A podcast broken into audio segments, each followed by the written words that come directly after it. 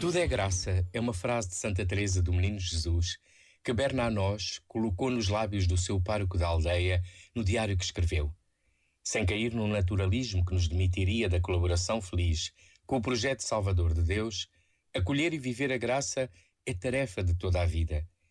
E quanto mais a desgraça envolve o mundo e se difunde em dolorosas manifestações de egoísmo e ganância, de guerras, fomes, violências e injustiças, mais urgente é revelá-la e anunciá-la. Pois a graça precisa que cada pessoa a acolha e a ofereça. Ficamos mais pobres se o não fizermos.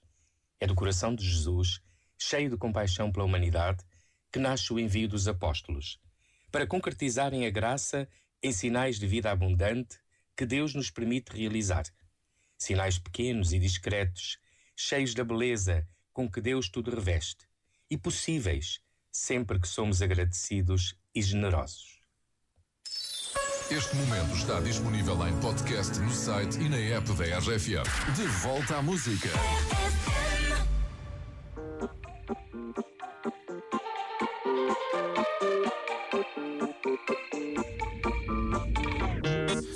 bloqueé de Insta, pero por otra cuenta veo tus historias. Sé pa' qué si me lo sé de memoria. Me hiciste daño y así te extraño. Y aunque sé que